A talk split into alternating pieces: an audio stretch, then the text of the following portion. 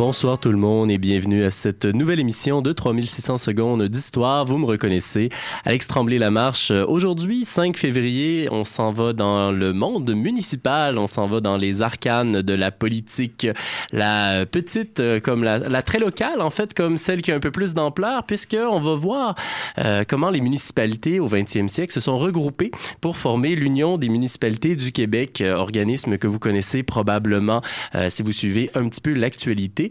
Euh, c'est euh, un sujet qu'on va voir aujourd'hui avec Harold Bérubé. Bonsoir. Bonsoir. Euh, Harold Bérubé a publié un ouvrage intitulé Unité, autonomie, démocratie, une histoire de l'Union des municipalités du Québec chez Boréal il y a quelques mois. Et c'est principalement en fait de cet ouvrage dont nous allons parler ce soir. Harold de Bérubé, je vous le présente euh, brièvement si vous ne le connaissez pas. Il est euh, historien, historien euh, principalement, un historien qui s'intéresse principalement aux faits urbains, à l'histoire de la ville.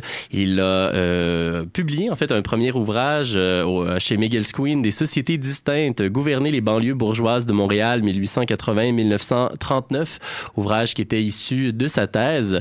Il est actuellement professeur à l'université de Sherbrooke où il s'intéresse à l'histoire euh, du Québec et du Canada, principalement au 19e et 20e siècle et au monde urbain, comme je le mentionnais. Euh, c'est un collaborateur régulier de l'émission Aujourd'hui l'Histoire. Euh, si vous êtes fan de Jacques Beauchamp et de son équipe, eh bien, vous avez probablement entendu Harold Bérubé vous parler du tramway, du mouvement City Beautiful ou de plusieurs autres, autres éléments urbains. Et aujourd'hui, comme je vous le disais, il vient nous parler de ce, cet ouvrage qu'il a publié sur l'Union des municipalités du Québec. Première question qu'on aime toujours poser pour euh, nous mettre dans le bain. Comment vous êtes euh, vous est venu euh, comment vous est venu votre intérêt pour l'Union des municipalités du Québec? Ben, je m'intéresse à, l'histoire urbaine depuis depuis les études à la maîtrise. au doctorat, je m'étais intéressé aux banlieues bourgeoises de Montréal. je souhaitais élargir un peu le, un peu mes horizons puis regarder le monde municipal québécois plus largement par la suite. et à l'époque, donc, je venais de, déposer ma thèse. on était en, en 2008 et l'Union des municipalités du Québec fêtait son 90e. Donc, ils avaient publié une sorte de, coffee table book là, pour euh, faire la promotion de la chose. Donc, le, jeune doctorant, post-doctorant a décidé de, passer sur ce sujet-là et, euh, l'opportunité m'est revenue, donc, il y a deux ans, de euh, commencer à travailler sur, sur l'histoire de l'UMQ à l'occasion de son centenaire. Donc, j'étais intéressé par l'idée de à la fois étudier l'UMQ comme institution, comme, comme groupe, mais aussi à travers l'UMQ de regarder le monde municipal québécois plus largement sur un siècle, puis d'offrir une sorte de vision euh, synthétique donc de, euh, de, son histoire. Et pour euh, nos auditeurs qui ne connaîtraient pas l'UMQ, si vous aviez à définir ce que c'est en quelques mots, je dirais unité, autonomie, démocratie. c'est du dire. Euh, euh, qu'est-ce que je. Euh, ben, écoutez, c'est un. Les, municipalités sont, comme on, aime le dire, et comme les municipalités n'aiment pas l'entendre, des créatures des provinces. Ils sont à la merci des mhm. provinces. malgré toutes les lois, réformes qu'on n'a pas adoptées constitutionnellement, elles sont encore dans cette position de subordination. Et, dans le fond, l'UMQ, qu'est-ce que c'est? Ben, c'est la réponse à cette situation donc de, de subordination, c'est de serrer les rangs. C'est l'idée que l'union fait la force. Et sur ce, eh bien, on s'en va en musique avec euh, The Suburbs d'Arcade Faya et on vous revient euh, tout de suite après avec euh, la naissance du monde municipal au Québec et la naissance de l'Union des municipalités du Québec.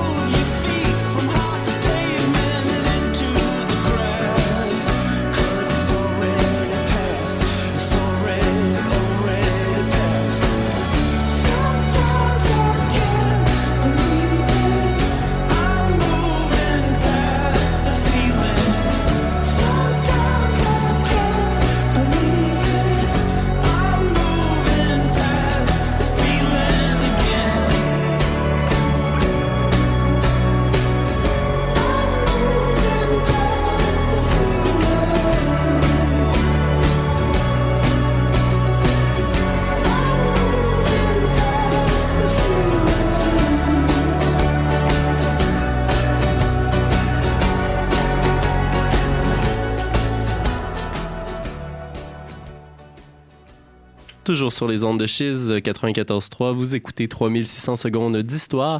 Et ce soir, on parle d'histoire euh, des villes, d'histoire municipale et en plus, et plus particulièrement, pardon, de euh, l'histoire de l'Union des municipalités du Québec à l'occasion du euh, centième anniversaire, bon, qui vient de s'achever, mais quand même de, du centième anniversaire de, de cette organisation-là.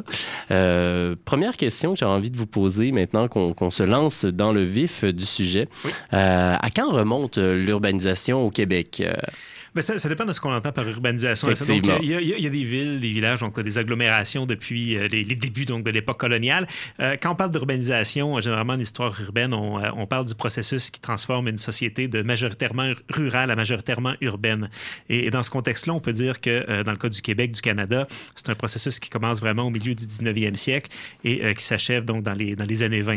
Donc à ce moment-là, on va voir que les, les, villes qui étaient évidemment présentes sur le territoire de un commencent à croître hein, beaucoup plus rapidement et euh, peu à peu, avec l'exode rural, avec euh, euh, la croissance très rapide de ces agglomérations-là, le Québec et le Canada plus largement devient très majoritairement urbain.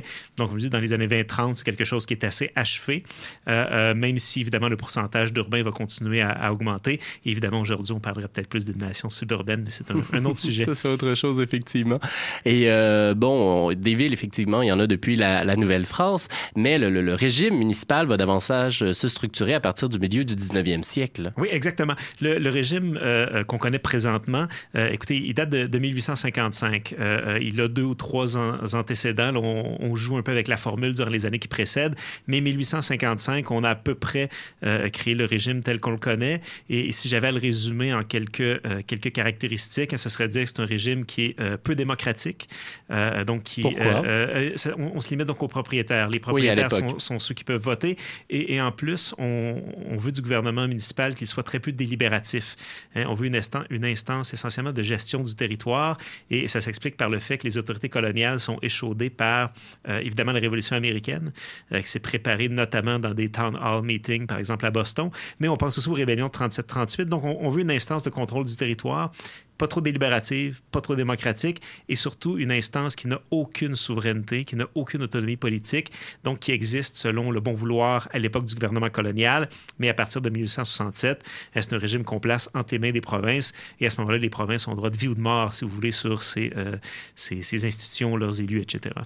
Et les municipalités vont prendre une place quand même assez importante dans l'urbanisation qui se déroule au Québec à la fin du 19e siècle. Elles vont notamment doter les villes de services.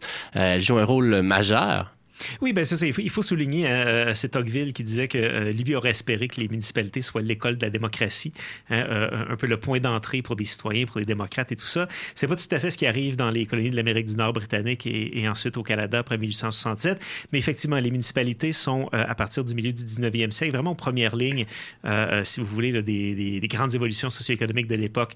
Donc, alors que le gouvernement provincial, le gouvernement fédéral, comment dire, un mandat assez limité, les euh, municipalités, elles, sont vraiment euh, aux prises, en quelque sorte, avec les effets euh, et les ramifications à la fois de l'urbanisation, donc la croissance mhm. rapide des villes, mais aussi de leur industrialisation, et donc la transformation de l'économie, le développement de ces grandes installations industrielles, d'un prolétariat urbain, etc. Donc, les municipalités sont vraiment, c'est en première ligne des principales transformations de la société québécoise à l'époque et des principaux problèmes qui résultent donc de cette transformation-là, surtout à partir de la fin du, 19e siècle.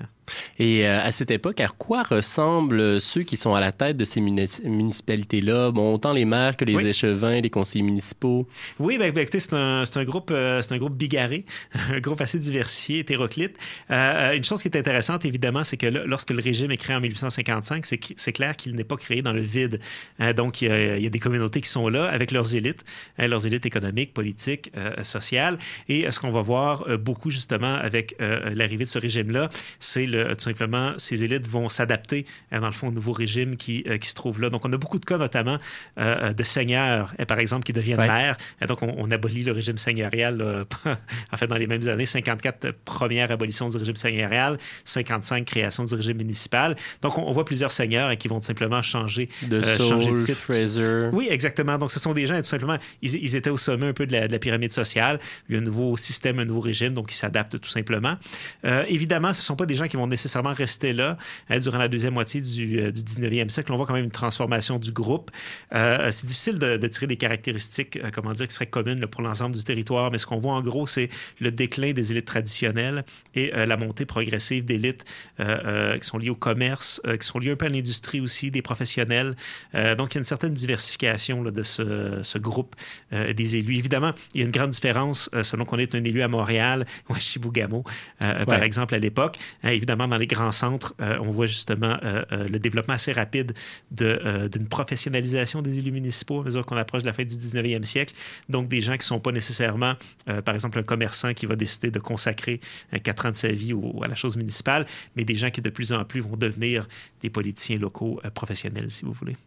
Effectivement, et bon, à mesure que le, monde municipal se développe à la fin du 19e et au début du 20e siècle, eh bien, on va euh, sentir un besoin de se regrouper. Et mhm. ce besoin de se regrouper-là va d'abord venir euh, du côté du Canada anglais. Oui, exact. Euh, ben, ben, écoutez, il, va se faire à la, grandeur de manière pan-canadienne. C'est assez intéressant, cette création donc, de la, Fédération des municipalités canadiennes. elle a lieu au tout début du 20e siècle, se prépare à partir de la toute fin du 19e. Et, et là, écoutez, c'est l'auteur de mon livre précédent qui va prendre la parole brièvement. Euh, euh, c'est une, euh, construction qui se prépare d'abord à Westmount, plus ou moins étonnamment. le maire de Westmount de l'époque, W.D. Light Hall, est offusqué par le fait que la puissante Montreal Light Heat and Power, donc une compagnie d'utilité publique, comme on dit à l'époque, un monopole donc dans les services publics, obtient des, droits vraiment et des pouvoirs énormes sur le territoire montréalais grâce à la complicité d'élus montréalais et, mm-hmm. provinciaux. Et les élus de Westmount sont scandalisés par le fait qu'une compagnie privée peut maintenant venir creuser dans la rue, etc., etc. Donc, euh, Westmount se tourne vers euh, un allié torontois, donc le maire de, Toronto de l'époque, et ensemble, ils vont créer cette fédération.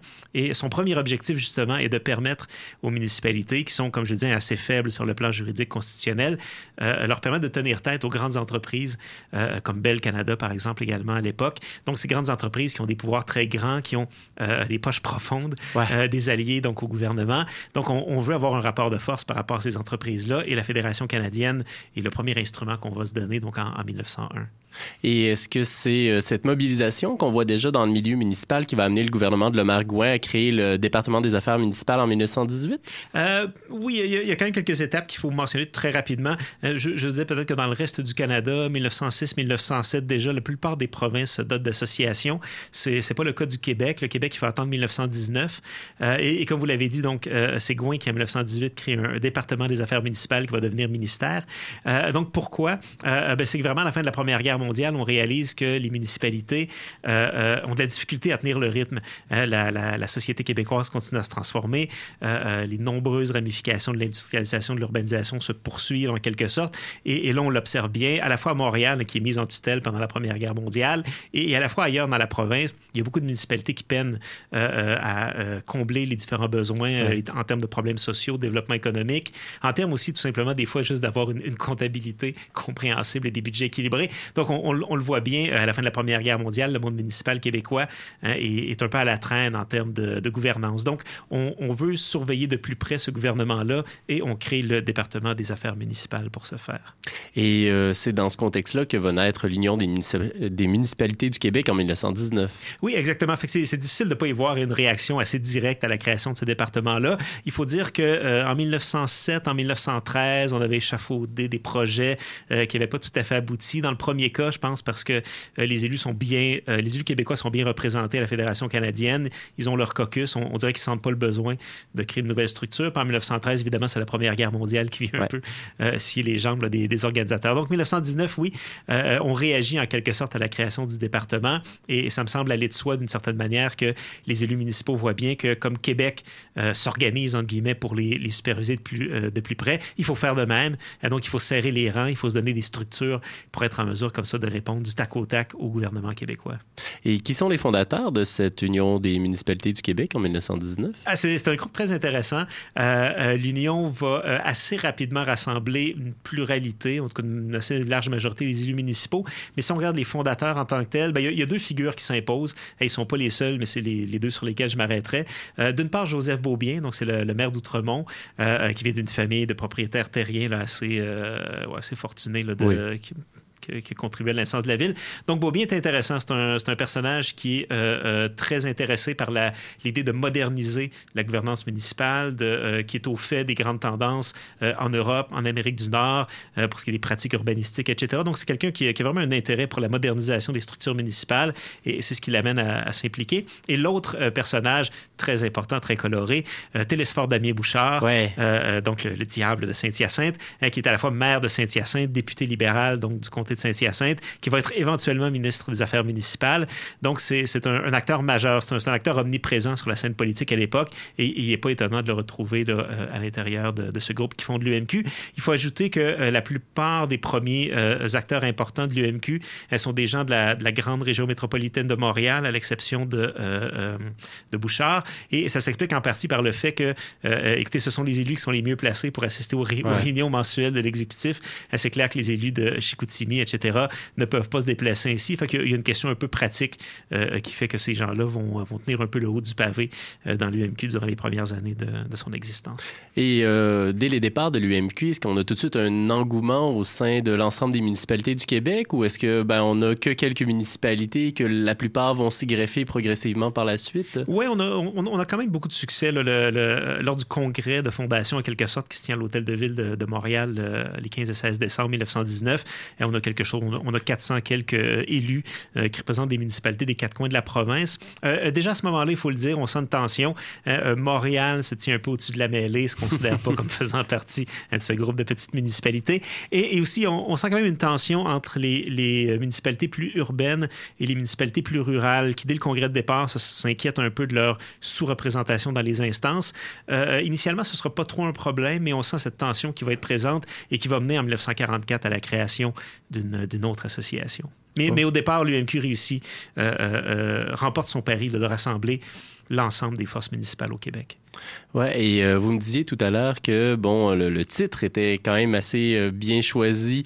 Euh, ben, en fait, non, mais ce que je veux dire par là, c'est qu'on pense que le, titre reflète assez bien les, les objectifs que l'Union des mhm. municipalités du Québec se donne à ses débuts unité, autonomie, démocratie. ce sont ça les trois objectifs que se donnent ces villes-là qui se regroupent. Je dirais oui et non. Les, trois objectifs initiaux, c'est vraiment regrouper donc les municipalités sous une seule bannière, euh, euh, euh, servir de carrefour de, pour le, transfert d'informations. Ouais. LUMQ, très, très tôt dans son histoire, se branche sur les réseaux internationaux, donc des municipalités, de gouvernance locale, et, contribue comme ça à des échanges de connaissances à une échelle quand même assez épatante. Là. Et, le troisième objectif, c'est d'avoir un rapport de force face au gouvernement du Québec. Donc, le, si on reprend le titre, hein, l'angle mort de l'UMQ, initialement, c'est la question démocratique. Il faut entendre les années 1960-70 pour que cette question-là se, se manifeste. Donc, initialement, l'UMQ reflète assez bien le caractère, euh, non pas antidémocratique, mais disons peu démocratique du monde municipal québécois. Oui, au final, l'UMQ va évoluer avec la société québécoise tout au long du 20e siècle. Exact. Et euh, ben, dans les premières années de l'Union des municipalités du Québec, bon, euh, vous avez euh, mentionné que Télésphore Damien Bouchard était à la fois député libéral tout en étant bon assez engagé au sein de l'Union des municipalités du Québec. Et dans votre ouvrage, ben, vous mentionnez que l'UMQ mise sur la complicité qu'elle a avec le Parti libéral. Est-ce que vous pouvez développer un petit peu sur cette idée-là? Oui, absolument. écoutez, la, la, première phase de l'histoire de l'UMQ, c'est vraiment une lune de miel. C'est-à-dire que le plan des élus, c'était d'avoir un rapport de force avec Québec, c'était d'avoir des canaux de communication avec le gouvernement provincial et ils auraient pu difficilement faire mieux que ce qu'ils font à l'époque. Le, Parti libéral, il faut le dire, est au pouvoir au Québec depuis 1897. Mm. Euh, il n'y a, pas de raison de croire qu'il ne sera pas là encore là, euh, euh, de manière prolongée. Donc, il faut le dire, lorsque l'UMQ est créée, si on la compare à d'autres associations similaires créées à la même époque, hein, et c'est vraiment ce qui est intéressant, hein, elle est purement laïque, aucune influence de l'Église ou si peu, et elle se place en quelque sorte sous le patronage du gouvernement du Québec et sous le patronage du Parti libéral. Le Parti libéral est bien représenté en termes de, réseautage parmi les élus qui sont euh, euh, au sommet de l'UMQ. Donc, ce qui est frappant, c'est que dans les premières années de l'UMQ, euh, cette interface entre les municipalités et, le, gouvernement provincial fonctionne à merveille. Il y a des réunions annuelles avec le premier ministre. D'ailleurs, Tachereau va être ministre des Affaires municipales en plus d'être premier ministre durant une bonne partie de son, passage au pouvoir. Donc, les, canaux de communication fonctionnent extrêmement bien et c'est pour ça qu'on peut parler d'une complicité qui fait que l'UMQ va adopter des résolutions lors de ses congrès, les transmettre au gouvernement du Québec et dans un nombre très élevé, de 80-90% des cas, hein, ces résolutions deviennent loi dans les mois, dans les années qui suivent, avec une, grande facilité. Donc, au départ, hein, tout semble très bien fonctionner pour cette élite municipale qui comptait sur ce rapport de force qui devient une complicité avec le gouvernement euh, provincial libéral. Mais bon, les choses vont changer, euh, vont changer comme on va le voir un peu plus tard. Sur ce, euh, on s'en va en musique pour le moment avec Le vent de la ville de Beau Dommage, la ville étant vraisemblablement Montréal. Et donc, on vous revient tout de suite après. J'ai rencontré Diane hier, à sa job de secrétaire.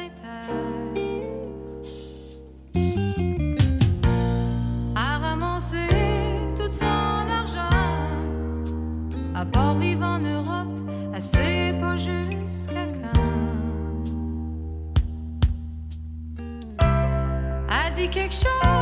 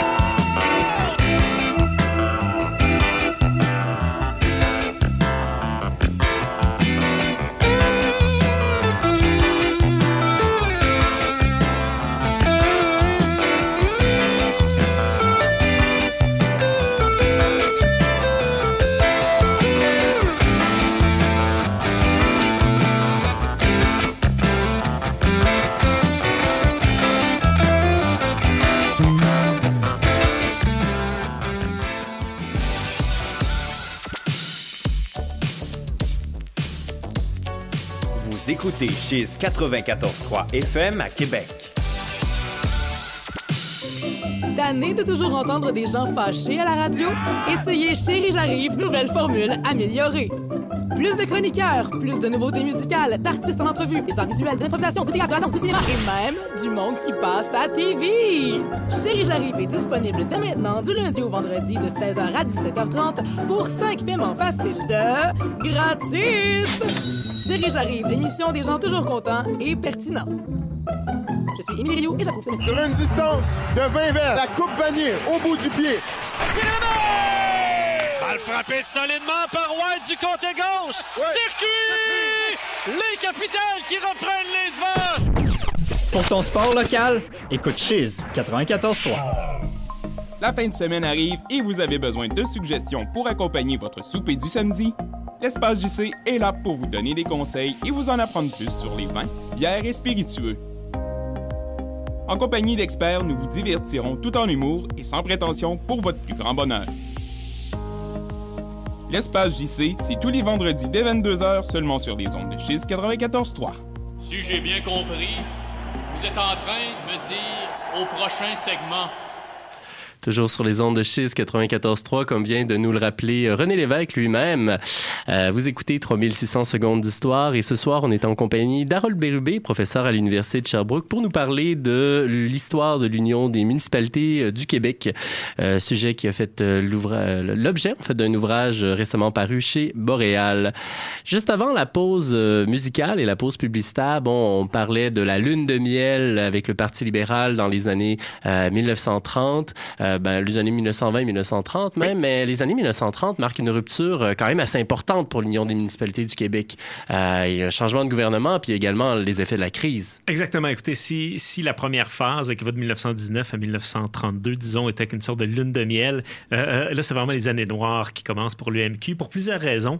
Euh, écoutez, d'une part, il y a la crise économique des années 30. Euh, entre 1929 et 1932, ces effets sont, sont quand même ténus sur le monde municipal. Commencent à se faire sentir, on, on s'entend, mais en 1932, là, on sent, c'est un peu la panique. On voit que la crise se résorbe pas, on n'a pas les ressources pour y faire face. Le provincial et le, fédéral se font un peu tirer l'oreille pour euh, contribuer donc à, l'effort. Et, là, on commence vraiment à paniquer. Et du point de vue de l'UMQ, ben il y a une autre tuile qui leur tombe sur la tête. 1935-36, hein, euh, le gouvernement Tachereau vacille, 36 élections euh, du gouvernement de l'Union nationale de Maurice Duplessis, avec lequel on n'a peu ou pas de lien, euh, qui repose en bonne partie sur un électorat rural. Là, c'est vraiment la catastrophe, on le sent au sein de l'UMQ. On ne sait pas quoi faire avec ce nouveau gouvernement euh, avec lequel on n'a pas vraiment préparé le terrain. Euh, suit la Deuxième Guerre mondiale, euh, au cours de laquelle, encore là, euh, les libéraux sont de retour au pouvoir, mais ils n'ont, ils n'ont ni le temps, ni les ressources, ni l'envie d'aider leurs alliés Ouais. municipaux. Donc, il y, y a cette longue période, de 32 à 46, 47, où l'UMQ connaît un déclin marqué de ses effectifs, de ses ressources, de ses activités.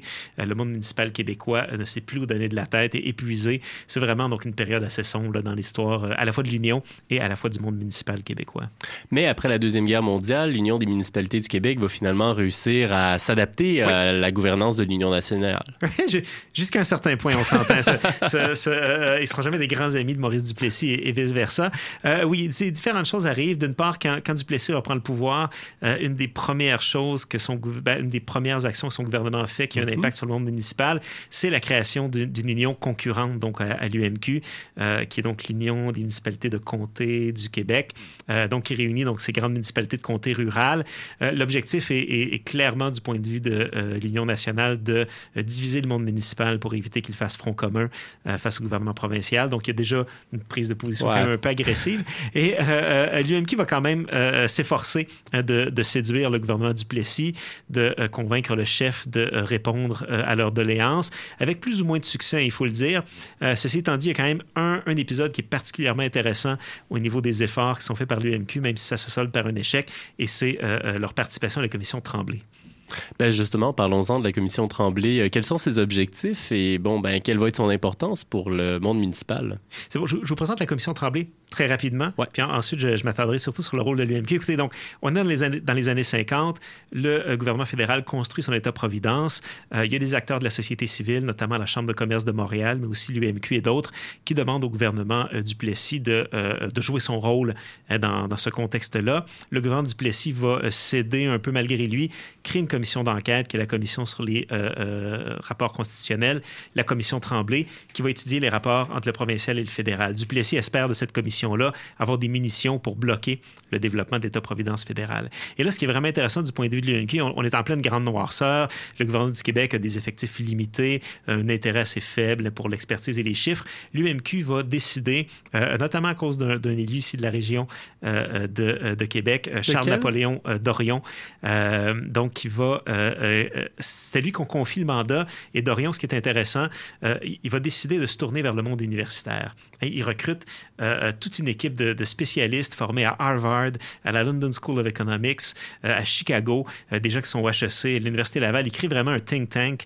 Et là, il va produire, écoutez, c'est un mémoire en 11 volumes que l'UMQ euh, dépose donc à la commission Tremblay. Et ce qui est vraiment fascinant de, ce mémoire-là, écoutez, c'est un, un, état des lieux du monde municipal québécois, chiffré avec des tableaux mis en perspective à l'échelle nord-américaine, avec des comparaisons avec la Californie, l'Europe. C'est vraiment un état des lieux super informé de cette situation-là. C'est vraiment impressionnant. C'est le, mémoire le plus volumineux. Et ça vient avec une série de propositions. Et là, je résume, mais je caricature à peine. Mm-hmm. On va dire à Duplessis, écoutez, vous vous méfiez d'un État-providence fédéral. Alors, écoutez, on va vous construire un État-providence municipal par le bas hein, qui ne menacera pas le pouvoir de Québec. Euh, euh, euh, on, va demander donc les hôpitaux, euh, les écoles, euh, les affaires sociales. Le municipal est prêt à ce moment-là à en prendre beaucoup, à condition évidemment qu'on leur donne les ressources. Et on, compte sur Québec pour euh, financer tout ça, pour jouer un rôle de supervision, mais on a, vraiment cette idée de développer des programmes sociaux, développer des services, moderniser la santé et l'éducation à partir du local. Et, il y a une belle défense de la capacité des municipalités donc à, gérer toutes ces questions. Il y, a, il y, a, deux lignes quelque part où on promet de respecter un peu les prérogatives de l'Église, mais autrement, clairement, ce qu'on propose, c'est un État-providence par le bas. Oui, une laïcisation de la société québécoise euh, par les municipalités. Oui, exact, exact. Et la commission Tremblay ne donnera manifestement pas suite à ces demandes. Non, exact. Donc, donc ce, qui est, ce qui est surtout intéressant à ce niveau-là, c'est de voir à quel point le municipal est en quelque sorte euh, a déjà fait sa révolution tranquille. Hein, le, recours à l'expertise, aux études, euh, l'idée de moderniser les structures, de moderniser les services, d'intervenir plus largement dans la société. L'UMQ est en avance, en quelque sorte, sur le gouvernement du Québec, mais ils font face à un gouvernement du Plessis qui ne veut rien savoir euh, d'une telle euh, évolution. Et le gouvernement de Jean Lesage, qui arrive en 1960, va-t-il se montrer plus ouvert? Pas du tout. Et, du point de vue de l'historien, il, il, y a une sorte de symétrie ironique et, fascinante à ce niveau-là. Hein, autant le monde municipal est en avance sur le gouvernement du Plessis, ou en tout cas se, perçoit comme mhm. tel, autant le gouvernement Le Sage va avoir la perspective contraire, c'est-à-dire que, euh, euh, d'une part, il voit les municipalités comme des unités euh, un peu archaïques de gouvernement. Ils sont un peu dans l'angle mort de la Révolution tranquille, et toutes ces politiques, donc en santé, en éducation, qu'on va adopter, hein, on les conçoit comme centralisées sur le gouvernement du Québec. Donc, autant l'UMQ était comme n'était pas en phase avec Duplessis parce qu'ils étaient en avance, autant ils vont apparaître comme en retard, entre guillemets, par rapport au gouvernement Le Sage qui va qui va un peu faire la sourde oreille donc à leur demande. Donc, durant toute la première période de la Révolution tranquille, disons de 60 à 68, l'UMQ est encore confronté à un gouvernement qui ne les écoute pas. une des premières choses qu'ils font quand le sage est, élu, c'est de faire relier une copie du rapport qu'ils ont remis à la commission Tremblay et lui transmettre avec enthousiasme. Et ils sont très déçus justement du silence qui suit cette, euh, cette proposition.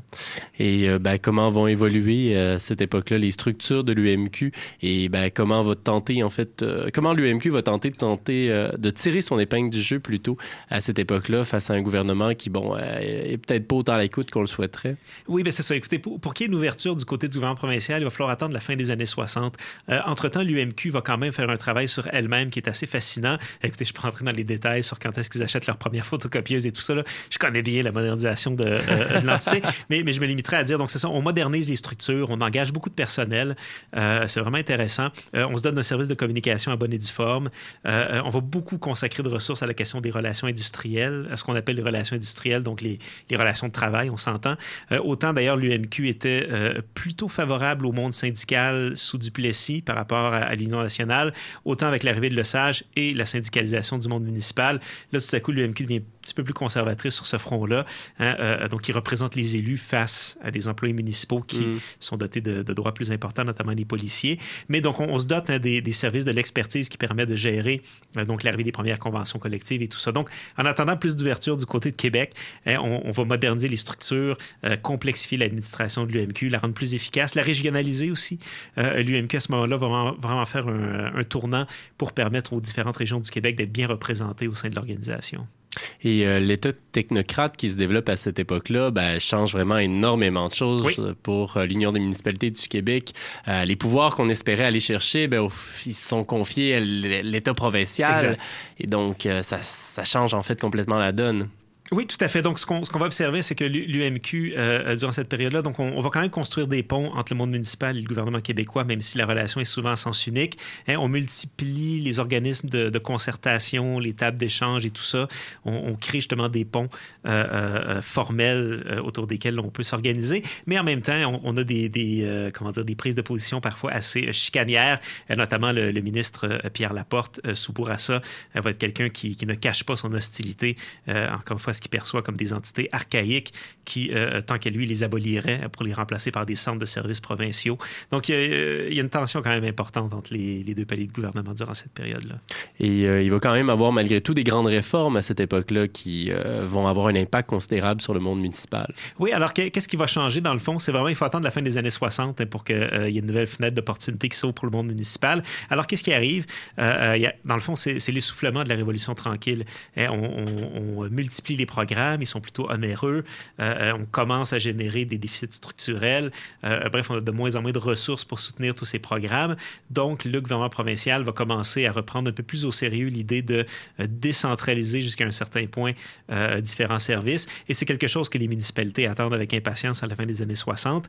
Euh, c'est quelque chose qui va prendre du temps quand même à advenir, c'est-à-dire que ça ne se fait pas automatiquement à la fin des années 60. Il y a toute une série de négociations, d'abord avec le gouvernement de l'Union nationale qui est revenu au pouvoir sous Johnson, ensuite avec le gouvernement Bourassa, et finalement, le, comment dire, le, le- le premier gouvernement Lévesque, sans dire que tout repose sur ses épaules, mais c'est durant le- ce premier gouvernement Lévesque, deuxième moitié des années 70, que de grandes réformes sont euh, adoptées et, et transforment là, de manière assez significative les rapports entre le municipal et le provincial. Est-ce que vous pouvez nous dire un, euh, un peu plus, est-ce que vous pouvez nous en dire un peu plus sur ces réformes-là Ouais, qui ont ben, lieu ben, sous euh, oui, c'est ça. Il y a, disons, disons qu'il y a- il y a trois séries de réformes qui représentent, comme je dis, l'aboutissement quand même de, de- de plusieurs problématiques importantes.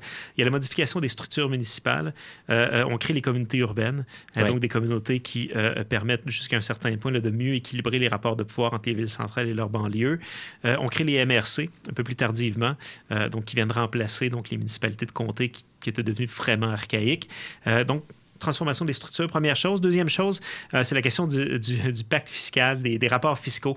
Euh, ça a toujours été un problème pour le monde municipal, puis je ne vais pas trop entrer dans les détails, mais le monde municipal repose essentiellement sur euh, l'impôt foncier, donc la taxation sur la propriété. C'est une source de, revenus qui n'est pas très importante, qui n'est pas très élastique, qui est souvent insuffisante pour les besoins donc, des municipalités. Donc, il y a longtemps que les municipalités demandent d'autres sources de revenus, puis évidemment, le provincial et, et le fédéral sont plutôt jaloux de leur chasse gardée à ce niveau-là. Et finalement, on va signer à la fin des années 70 avec le gouvernement du Québec euh, une, une sorte de pacte fiscal qui va tenir pendant un certain nombre d'années où on va redistribuer un peu plus équitablement les ressources foncières et là offrir aux municipales des sources de revenus plus importantes et plus stables. Et la troisième série de réformes, très, très importante, la question de la démocratie fait finalement éruption dans- sur l'écran radar de l'UMQ. Elle s'est liée notamment au mouvement communautaire là, qui se euh, soulève, notamment à Montréal, contre euh, ce qu'on appelle la, rénovation urbaine, Ouais. la démolition des quartiers, euh, notamment pour construire, par exemple, la, tour de Radio-Canada, d'autres démolitions du même type. Donc, on, on va, le gouvernement provincial va un peu forcer le monde municipal à avaler des réformes démocratiques. hein, donc, assainissement des mœurs en termes de financement, création des partis politiques, un suivi d'un peu plus près des conflits d'intérêts, tout ça. Donc, on commence à euh, euh, assainir un peu la démocratie locale, qui est en retard là, par rapport au provincial et au fédéral euh, à ce moment-là. Effectivement, et sur ça, on s'en va en musique avant de revenir avec les peut-être 30-40 dernières années de l'Union des municipalités du Québec avec le Dans le silence de la ville de Jean Ferrat.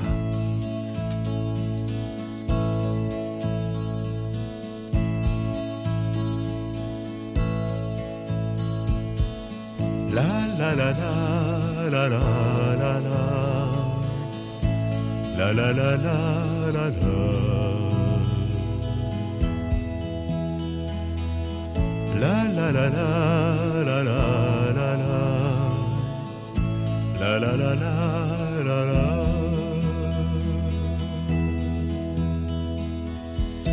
Derrière les murs dans la rue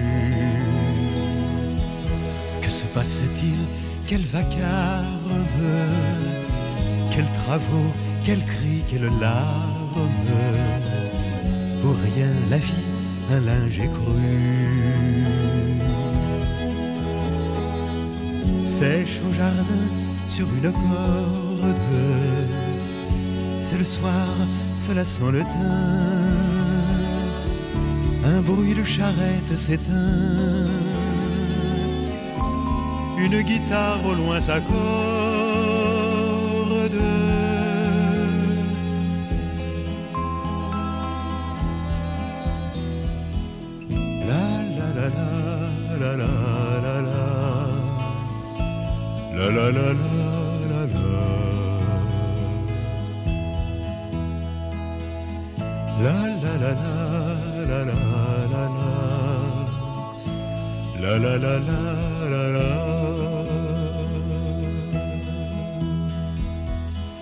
Il fait jour longtemps dans la nuit. Un zeste de lune, un nuage Que l'arbre salue au passage Et le cœur n'entend plus que lui Ne bouge pas, c'est si fragile, si précaire, si hasardeux. Cet instant d'ombre pour nous deux, dans le silence de la ville.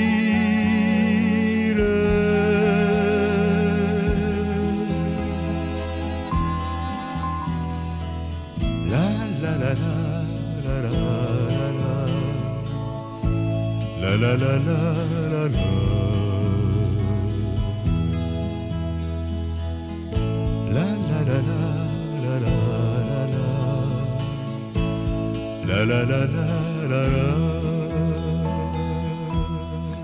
C'était Dans le silence de la ville de Jean Ferrat. Vous êtes toujours sur les ondes de Chiz 94.3 et vous écoutez 3600 secondes d'histoire. Ce soir, on parle de l'histoire de l'Union des municipalités euh, du Québec avec euh, Harold Bérubé, auteur euh, d'un ouvrage sur la question. Juste avant la pause musicale, on parlait bon des, des grandes réformes qui ont lieu sous René Lévesque et bon également bon de, la transformation que connaît le monde municipal à cette époque-là. Euh, parce que bon, il va y avoir euh, une décentralisation, mais également bon un délestage des compétences euh, sous Robert Bourassa. Oui, ben c'est ça. Écoutez, le, le- les, donc il y a une fenêtre d'opportunité qui s'ouvre pour le monde municipal, mais ce ne sera pas le retour à la complicité d'antan. Ça va être plutôt une période, le fait de, de conflits, de périodes de détente, de retour au- au, à des positions plus conflictuelles. Et tout ça tourne autour de la décentralisation. Les municipalités demandent la décentralisation depuis longtemps. Ils vont l'obtenir, mais ils vont l'obtenir de la pire manière imaginable, c'est-à-dire que, euh, euh, comme le gouvernement québécois est confronté à des déficits structurels, il va euh, trouver une solution dans le délestage des responsabilités aux municipalités sans, sans les ressources. Avant d'en arriver là, par exemple, deux, deux ou trois mots vite vite sur la, la commission Parizeau. Hein, L'UMQ va un peu préparer le terrain en créant sa propre commission d'études, d'enquête sur le- la situation du monde municipal et ils vont recruter un économiste du nom de Jacques Parizeau qui vient de claquer la porte du, du Parti québécois à l'époque hein, et qui va préparer justement un peu ce discours qui est un peu la continuité du fameux mémoire soumis à, à la commission Tremblay et, et qui vante cette idée de euh, euh, la Révolution tranquille a rempli ses promesses et ses objectifs. Il est temps de décentraliser vers les, les municipalités. Donc, on, on a cette première phase de délestage donc sous euh, Bourassa et surtout Claude Ryan, euh, qui est son, son homme à tout faire pour ce genre de, de, de- de travail un Mhm. peu brutal. Les municipalités vont être un peu forcées d'encaisser le coup. Il va y avoir une brève période de, de quiétude et ensuite on va retourner, retourner en quelque sorte dans la, la tordeuse à la fin donc, des années 90. Oui, parce qu'il est alors question de fusion euh, municipale sous le gouvernement euh, Bouchard. Et bon, c'est quelque chose qui va être euh, assez mal accueilli dans le monde Oui, municipal. Exact. Oui, il y, a- y y une sorte de, de période en, en deux, deux punches, si on peut dire. Quand, euh, quand Parizeau devient premier ministre en 94, euh, il y a une période vraiment intéressante, de, une très brève lune de miel, où les maires, qui sont généralement plutôt fédéralistes, on s'entend, Parizeau va leur laisser miroiter le fait que dans un Québec indépendant, le monde municipal deviendrait très autonome. Et là, on se laisse un peu séduire par, par cette promesse-là, mais on déchante rapidement, euh, évidemment, après la défaite référendaire et le remplacement de Parizeau par Bouchard. Et là, Bouchard donc, se tourne vers le déficit zéro et une de ses solutions est encore de, de renouer avec le délestage. Et, et, là, on sent vraiment il y a un épuisement du côté des, des élites municipales. Hein, on, a, on, a, déjà vu ce film-là. Euh, on, on, lutte aussi férocement que possible, mais on voit bien qu'on va encore nous refiler là, une facture de plusieurs centaines de millions de dollars à chaque année. Donc, on, on retourne dans une position d'assez grande euh, euh, tension avec le gouvernement provincial. Oui, cette tension-là va monter euh, avec euh, les fusions municipales parce exact. que, bon, ben, dans votre ouvrage, vous parlez de, de, la réforme de trop. Oui, exact. Oui, donc, donc on, on, on, négocie avec Québec pour un partage des, des ressources fiscales. Euh, il va y avoir un rapport, le rapport Bédard, qui, de manière un peu étonnante, va laisser un peu de côté la question fiscale pour parler de la question territoriale, trop de municipalités, etc. Et là, on va vouloir faire passer les fusions municipales. Et pour le MQ, c'est une période difficile à, à plusieurs égards. Ben, D'une part, évidemment, c'est pas le le repartage des ressources fiscales qu'on espérait, mais surtout, c'est une question qui va diviser profondément l'UMQ, c'est-à-dire que euh, les villes-centres, Montréal, Québec, Sherbrooke et tout ça, vont se réjouir de cette proposition-là. Euh, au final, c'est quelque chose qu'ils veulent faire depuis longtemps, ces, ces, fusions municipales. Et là, toutes les municipalités de banlieue, hein, en commençant avec Westmount, vont claquer la porte de l'exécutif de l'UMQ, vont euh, sortir de l'organisation. Euh, pas tous, là, mais une partie significative. Donc, on se retrouve avec une UMQ affaiblie, divisée suite à, à, tout ça, et, et, qui doit en quelque sorte un peu se, se reconstruire, se recomposer au début des années 2000. Et est-ce qu'elle va y parvenir? Oui, quand même. Quand même. On, va finir par tourner la page sur, euh, euh, sur les, fusions municipales. Et euh, dans les années qui vont suivre, euh, l'UMQ va continuer à être plutôt active. Et là, on se rapproche du temps présent. Mais euh, donc, il y a eu une négociation de, ce projet de loi, le 122, si je me souviens bien, sur le gouvernement de proximité, signature de pacte fiscal avec le gouvernement Couillard et plus récemment avec le gouvernement Legault. Donc, un peu le, tango hein, entre les municipalités et le provincial se poursuit, où le provincial demeure dans une position assez dominante, mais où le municipal est en mesure, là, comme ça, toujours de maintenir la pression et, et de faire des gains pour préserver une autonomie euh, euh, pratique plutôt que théorique. Et une question qui me taraude depuis le début de l'émission, oui. puisque, euh, bon, on a parlé des principaux acteurs de l'Union des municipalités du Québec, Joseph Beaubien, Tédé Bouchard, ensuite, bon, de, c'est ça, différentes personnalités, bon, masculines. Oui. à partir de quand les femmes arrivent dans le monde municipal et à partir de quand est-ce qu'elles remontent jusqu'à oui. l'Union des municipalités du Québec? Où sont les femmes? C'est une question qui m'obsédait un peu quand je, quand je dépouillais les sources. on les voit apparaître assez tôt, mais, mais, mais, sous une figure un peu attendue. C'est les épouses d'élus. Lorsqu'il y a des congrès euh, annuels, il y a toujours un comité des dames qui s'occupe des divertissements. Euh, donc, elles sont là un peu à, ce niveau-là. Il y a, l'éruption inattendue et spectaculaire de euh, Saint-Jean 1927 euh, qui va venir tenir un discours pour le, droit de vote des femmes euh, au municipal lors de des congrès. un discours qui semble vraiment déranger les élus qui s'attendaient pas vraiment ça et qui ne savent pas très bien quoi faire avec ce, cette question-là qu'on va rapidement euh, ranger aux oubliettes. Euh, pour ce qui est du, du, rôle des femmes comme élues municipales, euh, j'ai été étonné un, un, peu par à quel point ça arrive assez tardivement. Il faut attendre les années 70 pour qu'une première femme soit nommée sur l'exécutif. il faut attendre les années 90 pour qu'une première femme se présente à la présidence. C'est la mairesse Boucher, oui. donc de Lévis, qui va tenter sans, oui, pardon, de Sainte-Foy, qui va tenter de se faire élire sans succès à la présidence. Et c'est la mairesse de Drummondville, euh, Mme Ruet-Jutra, qui va parvenir à se faire élire en 2002. Euh, euh, Entre-temps, donc, il va y avoir quelques femmes qui apparaissent à l'exécutif. elles ont une présence un peu plus importante au niveau du portrait global des élus municipaux à partir des années 90. Donc, très tardivement par rapport à ce qu'on voit au provincial et au fédéral. encore là, un peu la démocratie municipale va être à la traîne ouais. sur cette question-là, comme sur les autres. il faut dire aujourd'hui que la, la, le portrait est plus réjouissant. elles, sont, elles sont beaucoup mieux représentées à travers donc le monde municipal québécois. Et justement, la, la, la présidente intérimaire de l'UMQ actuellement est une femme, euh, donc euh, Madame Roy de, de Sainte-Julie. Oui, effectivement, euh, on voit donc que l'UMQ a beaucoup changé au oui, cours exact, des exact. 100 dernières années. C'était malheureusement tout le temps dont on disposait aujourd'hui. Un grand merci à Harold Bérubé. fait plaisir. Ceux qui euh, souhaiteraient euh, aller plus loin peuvent se procurer euh, l'ouvrage Unité, Autonomie, Démocratie, une histoire de l'Union des municipalités du Québec, publié chez Boréal, un ouvrage que vous trouverez dans toute bonne librairie pour aller un peu plus loin. Et bon, fait intéressant aussi, bon, Harold Bérubé a accordé une importance quand même assez, assez grande à l'iconographie. Oui. Donc, si vous désirez mettre des visages ou mettre des lieux sur les endroits dont on a parlé, eh bien, c'est une belle occasion de le faire. Pour l'heure, eh bien, on se quitte avec dans les rues de la grande ville de Michel Fugain. Et on se retrouve la semaine prochaine pour une nouvelle émission de 3600 secondes d'histoire. Bonne semaine. Merveille, ici à